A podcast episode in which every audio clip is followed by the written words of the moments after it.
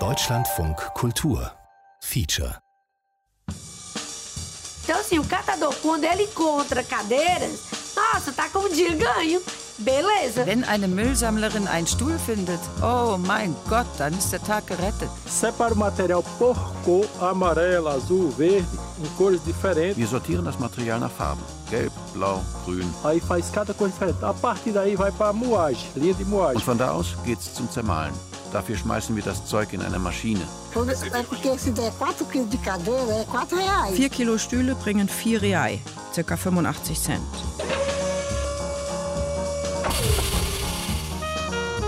Monoblock. Auf der Spur von einer Milliarde Plastikstühlen. Radio- und Podcast-Serie von Hauke Wendler. Folge 5. Das nächste Leben.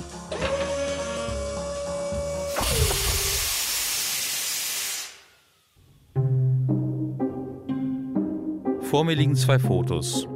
Auf dem ersten ist eine alte Frau zu sehen, die vor einem großen, schweren Handwagen steht. Selbstbewusst stemmt sie die linke Hand in die Hüfte und schaut entschlossen in die Kamera. Ihre Kleidung sieht ärmlich aus. Abgelaufene Flipflops, ein Rock, auch wenn die Sachen frisch gewaschen sind. Wenn ich so einen Stuhl habe, ist das toll. Das ist das Beste. Ich habe das Foto selbst gemacht, in Brasilien. Wenn ich es mir heute anschaue, muss ich an die Dreharbeiten in Uganda denken. Denn die Frau mit dem blassen grünen T-Shirt erinnert mich an Anet Nabulime. Auch deren Blick war so undurchdringlich, dass ich ihn nicht deuten konnte. Aber vielleicht schaut man so auf die Welt, wenn man nichts von ihr zu erwarten hat. Aí no mês, às vezes é 200, 300, depende, que tem mês que eu peso mais. Im Monat habe ich so 200 bis 300 Real. Das sind 40 bis 60 Euro. Valor, mais volume mais, né? Tem mês eu, que eu peso mais pouco, o volume. Es gibt Monate, wo ich mehr zum Wiegen habe und Monate, wo es weniger ist. Ein deutsches Kamerateam sollte sich in einer brasilianischen Favela nicht länger aufhalten als nötig. Aber dort haben wir viel über diesen Plastikstuhl gelernt, der in Europa so verpönt ist. Auf dem zweiten Foto sitzt ein gepflegter Mann von vielleicht 75 Jahren und schaut zufrieden mit sich in die Kamera.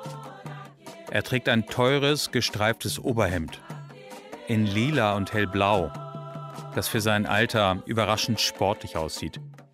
A empresa trabalha com reciclagem há praticamente 50 anos. Unser Unternehmen arbeitet schon seit 50 Jahren mit recyceltem Material. Hinter dem Mann hängen zwei Dutzend Urkunden und Zertifikate an der Wand. Am linken Rand des Fotos sind ein paar Pokale zu sehen. Rechts drei Monoblocks in grün, weiß und lila. Wenn die Plastikstühle nicht wären, könnte das auch gut das Büro des Präsidenten eines Fußballvereins sein. Auch diese Aufnahme ist ein Screenshot, also der Ausdruck eines Standbildes aus dem Film. Dieses Mal wäre genug Zeit für ein Foto gewesen, gar kein Problem. Doch weil Brasilien unsere letzte Reise war, bin ich es lockerer angegangen, sprich, ich hab's vergessen. Eu acredito que o mundo só será mundo Ich denke, dass wir auf der Welt so viel wie möglich recyceln sollten. Recycling ist der einzig richtige Weg für die Menschheit. Die beiden Personen auf meinen Fotos kennen sich nicht. Sie haben sich nie gesehen. Der reiche, alte Mann und die arme, alte Frau. Aber sie haben ein gemeinsames Ziel, ähnliche Vorstellungen, von denen in Deutschland viele Menschen nichts wissen und, das ist mein Verdacht, nichts wissen möchten. Im Januar 2020 fliegen wir nach Fortaleza im Nordosten von Brasilien. Sieben Jahre, nachdem ich ein Foto in der Zeitung gesehen und beschlossen habe, dass das ein Film wird. Vier Jahre, nachdem wir in Italien die ersten Aufnahmen zu dem Projekt gedreht haben. Nur fünf Wochen, nachdem wir von Dreharbeiten in Indien zurückgekommen sind.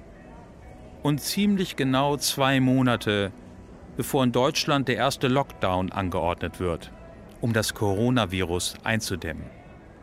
Aber das ahnt niemand, als wir in Hamburg das Flugzeug besteigen. Brasilien war von allen Reisen für diesen Film, würde ich sagen, mit Abstand die entspannteste. Das lag wahrscheinlich auch daran, dass es die letzte war. Ähm, da ist dann selbst so ein Typ wie ich, der immer sonst ein bisschen auf Hochtouren läuft, so ein bisschen relaxter und äh, geht die Sache lockerer an.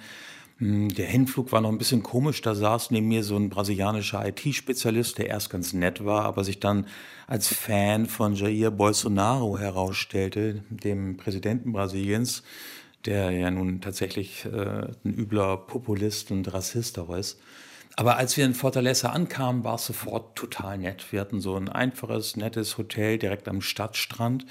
Ähm, der war unserem Stringer, unserem brasilianischen Kollegen, etwas zu dreckig, aber für unsere Verhältnisse, ich meine, wir baden sonst in der Elbe, war dieser Strand äh, eine pure Freude und wir haben da abends dann, das Team und ich, häufig nach dem Drehen gesessen, auf Plastikstühlen natürlich, ganz klar, haben dann Bier getrunken und eine Kokosnuss und es war wirklich, Brasilien war wirklich extrem locker. Und ich bin im Nachhinein vor allem froh, dass wir damals noch nicht wussten, was uns nach der Rückkehr in Deutschland erwarten würde, äh, was da alles in sich zusammenbrechen würde. Aber pff, kommen wir später ja noch zu, dem will ich hier gar nicht vorgreifen. An einem frühen Morgen stehen wir in Fortaleza am Strand. Barfuß und in kurzen Hosen. Alles andere wäre bei der Hitze lächerlich. Zwischen den Hotels und Hochhäusern, die entlang der Bucht liegen, weht eine leichte Brise. Das macht es angenehm. In der Luft kreisen einvernehmlich ein paar Möwen. Und selbst die Wellen schlagen heute Morgen ganz sanft ans Ufer. Wenn man am Strand steht und hunderte von Plastikstühlen filmt, in Rot und Gelb und Grün, dann möchte man gern glauben, dass in Ländern wie Brasilien alles seine Ordnung hat und seinen Frieden. Doch eine Autostunde hinter dem Atlantik tut sich eine andere Welt auf.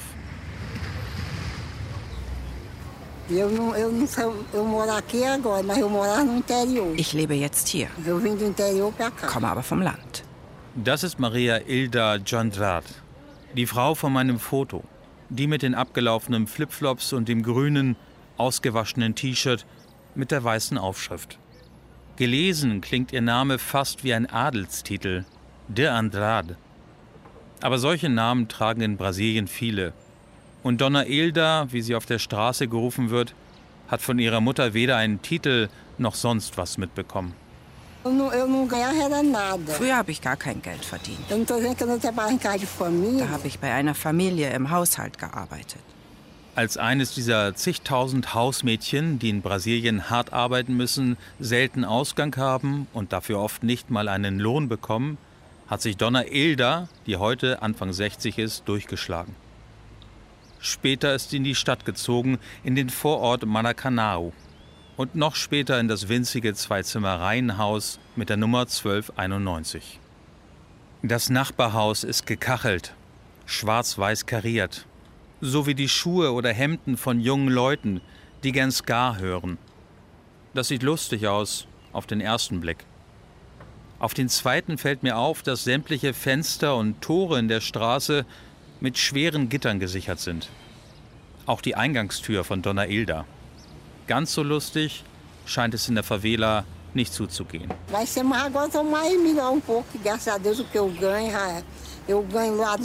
Jetzt geht's mir besser, weil ich regelmäßig Geld verdiene. Aus ihrem klitzekleinen Hof, der vor einem Wohnzimmer mit Plastikstühlen, BMX, Rad und Fernseher liegt, schleppt Donna Ilda allerlei Sperrmüll zu ihrem großen, schweren Handwagen. Deswegen sind wir hier. So beginnt die Geschichte über den Monoblock, die uns in Brasilien interessiert. Ja, aqui eu nessa Hier schlage ich mich mit Recycling durch. Ich gehe von Haus zu Haus. Heute habe ich zwei Häuser, zu denen ich gehen muss. Pedra. Dann nehme ich deren Müll mit und lasse ihn wiegen. So ist das. Mühsam zieht Donna Ilda den Wagen, der aus massiven Metallgittern zusammengeschweißt ist, die unbefestigte Straße hinunter. Wie eine Rikscha. Weiter hinten, wo die Häuser breiter und höher sind und die Eisengitter schöner, hält Donna Ilda an. Sie klopft bei einer Frau, die sich an die Müllsammlerin mit dem Handwagen erinnert, aber nicht an deren genauen Namen. Hallo, Donna Maria. Hallo. Ich habe was für Sie. Geben Sie her, ich nehme das mit.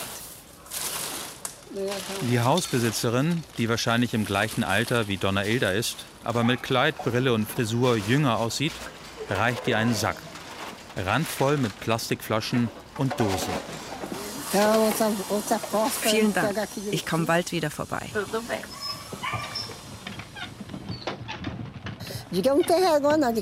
Ich schäme mich nicht für meine Arbeit.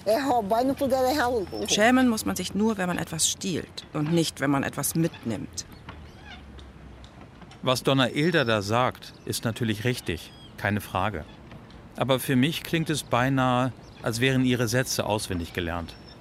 So wie meine Frau und ich den Kindern die ersten Regeln für das Leben mit auf den Weg gegeben haben. Aber das war in der Kita und der Grundschule mit vielleicht sechs, sieben, acht Jahren. Ich stehle nicht. Ich nehme Sachen aus dem Müll, damit ich was zum Leben habe. Für Wasser, für Strom. Wenn ich zu Hause was brauche, dafür verdiene ich das Geld. Das ist ja dasselbe, als wenn ich Putzfrau bin oder in einem Schönheitssalon arbeite. Das Geld ist immer dasselbe. Der Wert ist derselbe. Das kümmert mich nicht, dass man mich Müllfrau nennt. Mir egal, sage ich zu meinen Töchtern. Dass Donna Ilda überhaupt einen Handwagen hat und ein Ziel, an dem sie Papier, Pappe, Plastik oder auch Metall abliefern kann, das verdankt sie einer kleinen, wie es scheint, stets gut gelaunten Frau. Auch sie trägt das blasse grüne T-Shirt mit der weißen Aufschrift. Todas foram catar, elas tinham vergonha. Alle, die Müll sammeln, haben sich so geschämt. É, se você conversar com a Lúcia, com a própria Dona Hilda. Wenn du mit Lúcia redest oder mit Dona Hilda. Que elas iam morrendo de vergonha porque estava catando lixo. Die haben sich so geschämt, dass sie Müll sammeln. Tava lá, andava de cabeça baixa. Die sind nur mit gesenktem Kopf herumgelaufen und haben ganz, ganz leise geredet. E aí a gente ficou pensando em juntar o grupo, alugar uma casa. Wir haben dann beschlossen, gemeinsam ein Haus zu mieten. Para todo mundo mundo colocar o material dentro e depois vender. Um gemeinsam zu sammeln und zu verkaufen. Musamada Mendes Pereira ist 52 Jahre alt. Die letzten 16 davon hat sie hier verbracht. Beim Verband Roda Virginia. Das ist der Name, der weiß auf grün auf ihrem T-Shirt steht und auf dem von Donna Ilda. Eine Kooperative von Müllsammlerinnen, fast nur Frauen. Da gibt es weniger Ärger, sagt Musamada. Das kleine Haus, in dem der Verband Rosa Virginia sitzt, hat einen Innenhof, der von einer drei Meter hohen Mauer geschützt wird. Beides ist wichtig für die Kooperative der Müllsammlerin. Denn bis zur Abholung müssen Papier, Pappe, Plastik und all die anderen Wertstoffe hier gelagert werden, ohne dass ein Nachbar aus der Favela sie klauen könnte. Aqui na Associação Rosa Virgínia, hoje a gente trabalha com quase 52 itens da reciclagem. Wir sammeln hier 52 Materialien, die recycelbar sind. Começa com os metais, o papel, papelão, ferro e a questão dos plásticos. Vor allem Metall, Papier, Pappe, Eisen und Plastik. Der Hof ist voll, das Haus ist voll. Drei kleine Schuppen und die Gänge dazwischen ebenso. Überall stapeln sich alte Dosen, leere Plastikflaschen, Berge von Papier und Pappe, Müllsäcke voll mit Folien und Verpackungen. Aber Plastikstühle sehe ich nur wenige. Und die, die ich sehe, sind kaputt und stehen gestapelt in der Ecke. Então, assim, o catador, quando ele encontra cadeiras, nossa, tá com um dia ganho. Beleza. Wenn eine Müllsammlerin einen Stuhl findet, oh mein Gott, dann ist der Tag gerettet. E para o catador é excelente, viu? Porque realmente o PVC ele é um produto com valor de bom valor na reciclagem. Né? Denn Polypropylen ist ein Material, das beim Recycling einen sehr guten Preis erzielt. E assim, eu como que chega aqui? Ele chega basicamente da catação mesmo de rua. Und das bekommen wir hauptsächlich von den Müllsammlerinnen auf der Straße, also von den Frauen, die von Tür zu Tür gehen, bis sie mit einer vollen Karre zurückkommen. Até trazer o carrinho cheio. Polypropylen und Recycling. Das ist spannend. Darum geht es in dieser Folge. Doch bevor wir da weitermachen, müssen wir kurz zurück nach Indien, zu Sanjeev Jain, dem Mann mit dem teuren Anzug und dem teuren Kugelschreiber in der Brusttasche. Warum Indien, werden Sie denken, da waren wir doch schon. Aber diese Passage ist wichtig, denn Schritt für Schritt pirschen wir uns an das böse Wort Plastikschrott ran. Und das ist der größte Vorwurf, den man dem Monoblock machen kann. Die ökologische Katastrophe, die dieser Stuhl für viele in Deutschland verkörpert. An einem der Drehtage mit Sanjeev Jain besichtigen wir eine Fabrik, in der sein Konzern Monoblockstühle herstellen lässt. In Lalru, einer Kleinstadt drei Zugstunden nördlich von Neu-Delhi. Das hier ist eine von sieben Fabriken, die wir laufen haben. And all India level we are producing about 1 million chairs every year. In Indien produzieren wir damit pro Jahr etwa eine Million Stühle. So, when I say that diese Zahl zeigt schon, dass wir sowohl den Massengeschmack als auch besondere Wünsche bedienen. Sanjeev Jain schreitet durch die Fabrikhallen wie ein Kurfürst, der aus der Kutsche heraus seine Ländereien besichtigt. Hintendran immer der Tross seiner engen Mitarbeiter. An diese sonderbaren Bilder, die kein deutscher Manager von sich preisgeben würde, habe ich mich gewöhnt.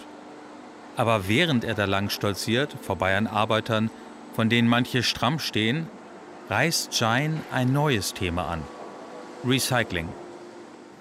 Uh, plastic chairs, I would say, uh, economically, I would divide that into two different categories. Wirtschaftlich gesehen würde ich Plastikstühle in zwei verschiedene Kategorien einteilen. One is the mass segment, mass selling items. Zum einen in das Massensegment. And second is the premium segment. Und zum items. anderen in das Premium-Segment. In fact, in India, there are producers like us who make only use virgin polymers. In Indien gibt es Produzenten wie uns, die ausschließlich neues Rohmaterial verwenden. There are producers who use recycled polymers. Und es gibt Hersteller Hersteller, die recycelte Polymere verwenden. Bis hierhin ist die Sache einfach. Es gibt teure Plastikstühle und billige, schon klar. Aber der Unterschied zwischen beiden, und das ist für mich neu, liegt nicht nur im Design und der Verarbeitung, sondern in der Qualität des Rohmaterials. Und das heißt in seiner Herkunft. So, we cater to a different set of customers who like to buy only virgin polymer chairs basically. Wir bedienen also ein anderes Segment von Kunden, das nur Stühle aus neuem Material kaufen möchte. And there is another set of manufacturers who whatever chairs we are manufacturing. Daneben gibt es aber noch eine andere Gruppe von Produzenten. Denn egal wie gut die Stühle sind, die wir herstellen, they may be getting old or recycled after seven years or ten years of usage, and that is going back again to the system. Nach sieben oder zehn Jahren Nutzung sind sie alt und werden recycelt. Und dieses Material geht dann zurück in den Kreislauf. Ein Kreislauf. Darum geht es. Aus alten Plastikstühlen werden neue, wenn auch von etwas schlechterer Qualität. Da gibt es diese Hersteller, die ausschließlich recycelte Polymere kaufen und wiederverwenden. So there is no environmental loss. In fact, it is saving twice the time the number of trees that will be required to be cut to meet this heating requirement. Für die Umwelt ist das kein Verlust, im Gegenteil. Wenn es anders wäre, müssten wahrscheinlich doppelt so viele Bäume gefällt werden. Was Sanjeev Jain da beschreibt, nennt sich Downcycling, sprich die Wiederaufbereitung von Rohmaterial, das man am Ende für neue Stühle nutzen kann, auch wenn die nicht mehr ganz so haltbar sind. Und genau das ist das Bahnbrechende an seinen Aussagen. Der Beweis, dass der Monoblock eben kein Wegwerfprodukt ist, zumindest nicht in Ländern wie Indien, Uganda oder Brasilien.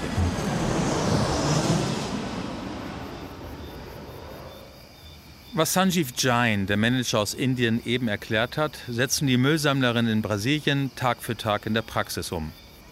Denn ohne ihre Arbeit gäbe es keine ausrangierten, kaputten Monoblockstühle, also auch kein Downcycling, sondern nur Plastikschrott.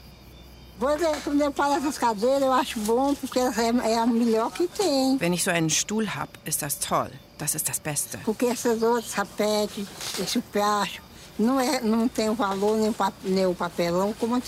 Die anderen Sachen, PET, Plastikfolie und Pappe, bringen nicht so viel ein wie der Stuhl. Vor dem kleinen Haus mit der großen grauen Mauer lädt Donna Ilda den Handwagen aus. Dosen, Plastikflaschen, ein Berg Folie, ein paar Schienen aus Metall. Am Ende kommt tatsächlich ein weißer Monoblock zum Vorschein, wo auch immer sie den gefunden hat. Mit dem Plastikstuhl und drei kaputten Hockern aus demselben Material arbeitet sich die alte Frau durch die vollgestellten Gänge der Kooperative. Ganz hinten steht der Schreibtisch von Musamada und gegenüber die elektronische Waage. Zahltag für Donna Ilda. 4,8 Kilo, Donna Ilda, de cadeira. Ei, hoje foi bom, né? 4,8 Kilo, Dona Ilda, von dem Stuhl. Heute war gut, oder? Top. É porque se der 4 quilos de cadeira, é 4 reais. Vier Kilo Stühle bringen vier Real. 4 Reais, 85 Cent. Dafür würden sich in Deutschland manche nicht mal bücken. Ai, no mês, às vezes é 200, 300, depende que... Im Monat habe ich so 200 bis 300 Real. Das sind 40 bis 60 Euro. Für einen Moment tut Donna Ilda mir leid. Würden Sie gern vom Sammeln von Müll leben? Tem mês que eu peso mais, valor, mais volume mais, né? Tem mês que eu peso mais Es gibt Monate, wo ich mehr zum Wiegen habe und Monate, wo es weniger ist. Aber meine Frage ist natürlich Quatsch. Denn das hier ist Donna Ildas Arbeit. Sie hat sich das selber aufgebaut, zusammen mit Musamada und den anderen. E a- o plástico hoje aqui no Brasil, ele é muito usado. In Brasilien wird sehr viel Plastik benutzt. Muito, muito, muito Sehr, mesmo. sehr viel. A questão das cadeiras, principalmente. Vor allem für Stühle. Então, assim, você vai ver cadeira de barraca de praia, predominante é a cadeira de plástico. Die Stühle an den Stränden sind alle aus Plastik. Nas igrejas, predominante é a cadeira de plástico. Auch in den Kirchen sind die Stühle aus Plastik. E vários cantos que você vai, de muita gente, a cadeira de plástico ela é predominante. Wo auch immer viele Leute zusammenkommen, findest du Plastikstühle. Und für die Müllsammler ist das natürlich großartig.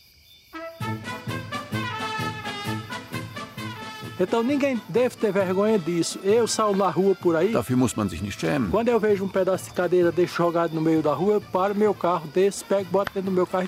Wenn ich auf der Straße einen alten Stuhl sehe, halte ich an, packe den in mein Auto und bringe ihn hierher. Valdir Trajano Rodrigue lebt von Recycling. Seit 14 Jahren schon. Egal, ob ich von einer Party komme und gut angezogen bin, Ich halte an und carro pack das ein. ich schäme mich dafür nicht. Dem smarten Mit-50er gehört das Unternehmen.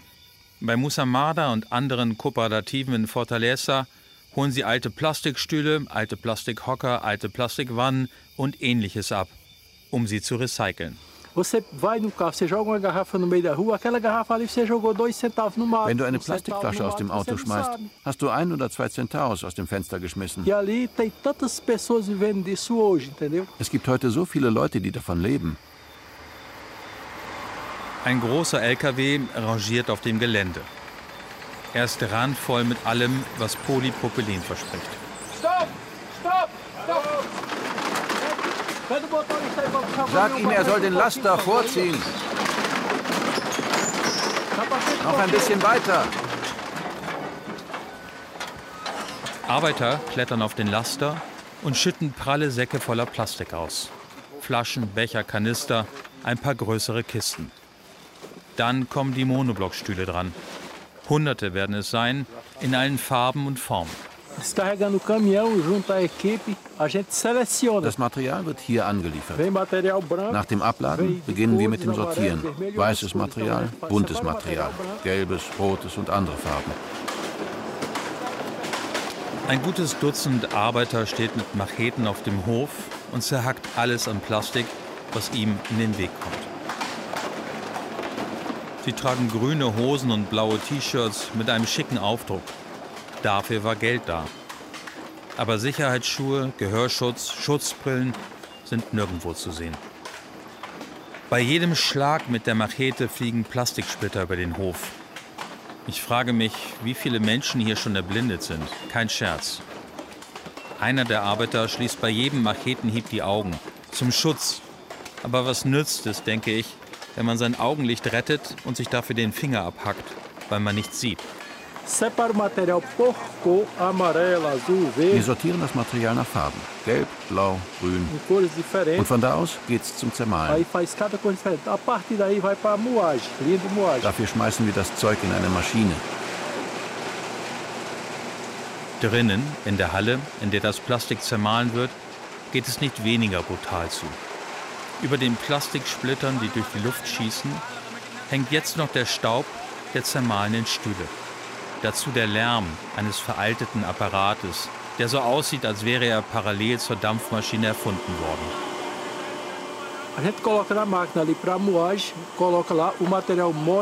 Danach fällt es direkt ins Wasser und dann kommt es in den Trockner. Vom Trockner kommt es in eine zweite Mühle und da wird es auf eine Größe von 10 mm zermahlen.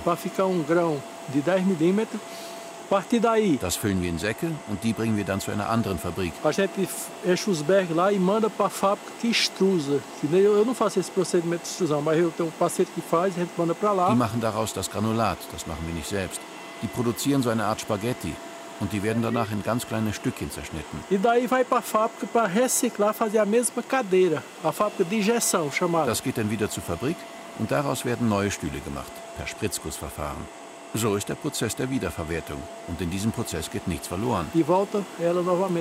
Das geht immer so weiter und weiter.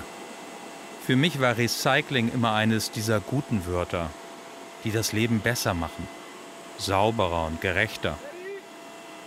Je länger wir zwischen Lärm, Gestank und Plastiksplittern stehen und filmen, umso mehr zweifle ich daran, dass die Sache so simpel ist. Aber vielleicht ist das auch meine wichtigste Lehre aus dieser Reise um die halbe Welt. Es gibt sie gar nicht, die per se guten oder bösen Wörter. Das Leben ist nicht schwarz oder weiß. Das Leben ist eine endlose Abfolge von Graustufen, die wir immer neu bewerten müssen. Und das gilt selbstverständlich auch für Plastikstühle. Nós estamos num país em fase wir leben in einem Land, das sich noch entwickeln muss. Deshalb ist es ärmer als Europa. Da gibt es viel Geld. Der Verbrauch von Plastik ist da viel niedriger. Hier beherrscht Plastik jede Stadt. Jede Favela. Vor mir sitzt endlich der Mann von meinem zweiten Foto. Der mit dem teuren, gestreiften Oberhemd in lila und hellblau und den vielen Urkunden an der Wand. O senhor andar na rua, nas calçadas é cheio de plásticos, cheio de mesas, cheio de cadeiras. Wenn Sie über die Straße laufen, ist alles voll mit Plastik, mit Tischen und Stühlen. O consumo é formidável. Unser Plastikverbrauch ist enorm. Lá o consumo é mais restrito. In Europa ist er weitaus niedriger. Ele tem necessidade de fazer um design mais forte. Die wollen schwerere, massivere Stühle. Para consumir mais material. Dafür braucht man mehr und anderes Material. Ai Jaijoke heißt der reiche alte Mann. Wobei ich es niemals schaffen werde, seinen Namen richtig auszusprechen. Vor einem halben Jahrhundert hat er bei Fortaleza seine Firma gegründet. Seitdem produziert er Monoblockstühle. A empresa trabalha com reciclagem há praticamente 50 anos. Unser Unternehmen arbeitet schon seit 50 Jahren mit recyceltem Material. Pela falta de matéria-prima virgem no mercado nacional. Damals haben wir damit angefangen, weil wir in Brasilien zu wenig Rohstoffe hatten. Der Firmengründer führt uns durch die riesige Fabrikhalle. Nicht weniger stolz, als Sanjeev Jain das in Indien getan hätte oder Carlo Proserpio in Italien. Maschinen, Stühle und Produktion interessieren mich heute weniger. Für meinen Kameramann und mich zählt an diesem Ort nur ein einziges Bild. Wie ein neuer Plastikstuhl entsteht, aus dem, was von einem alten, kaputten übrig geblieben ist. In Hallen wie dieser schließt sich der Kreislauf. Eu acredito que o mundo só será Ich denke, dass wir auf der Welt so viel wie möglich recyceln sollten.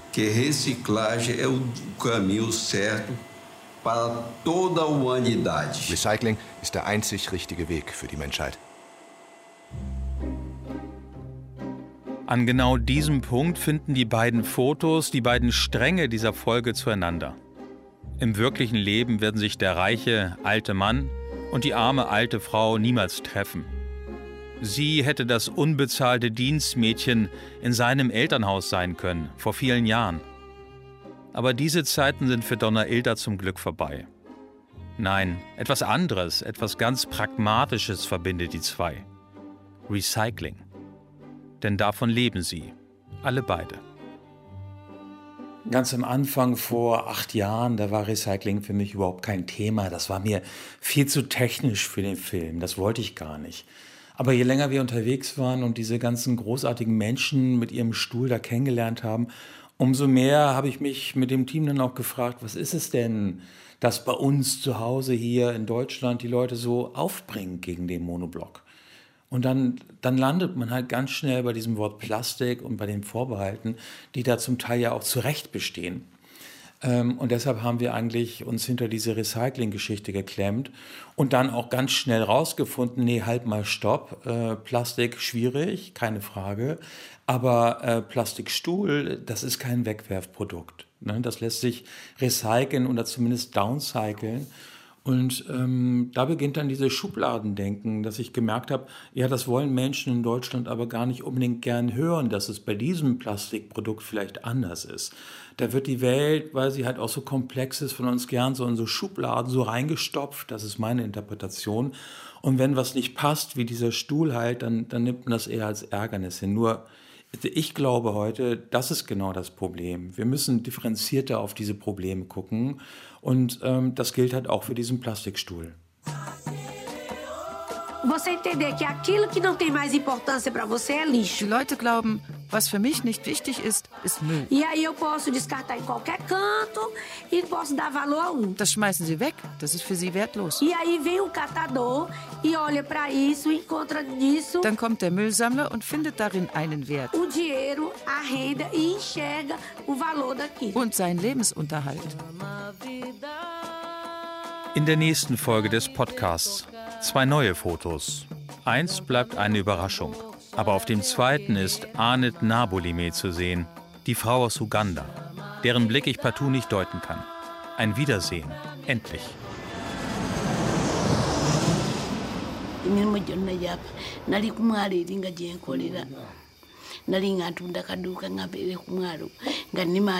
Vorher hatte ich Arbeit am See. Da hatte ich einen Laden. Und dann wurde ich krank und dadurch ist meine Familie kaputt gegangen. Und diesen jungen Mann treffen wir, Francis Mugwanya, der Pastor mit den Rollstühlen.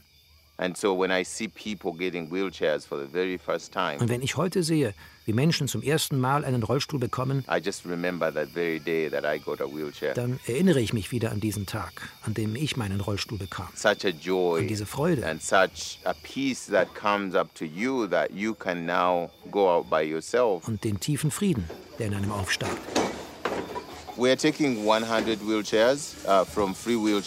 Wir nehmen 100 Rollstühle von Free Wheelchair Mission mit. So we're taking uh, four sizes of them. Heute nehmen wir vier Größen mit. The small, the medium, the large and the Gen 1.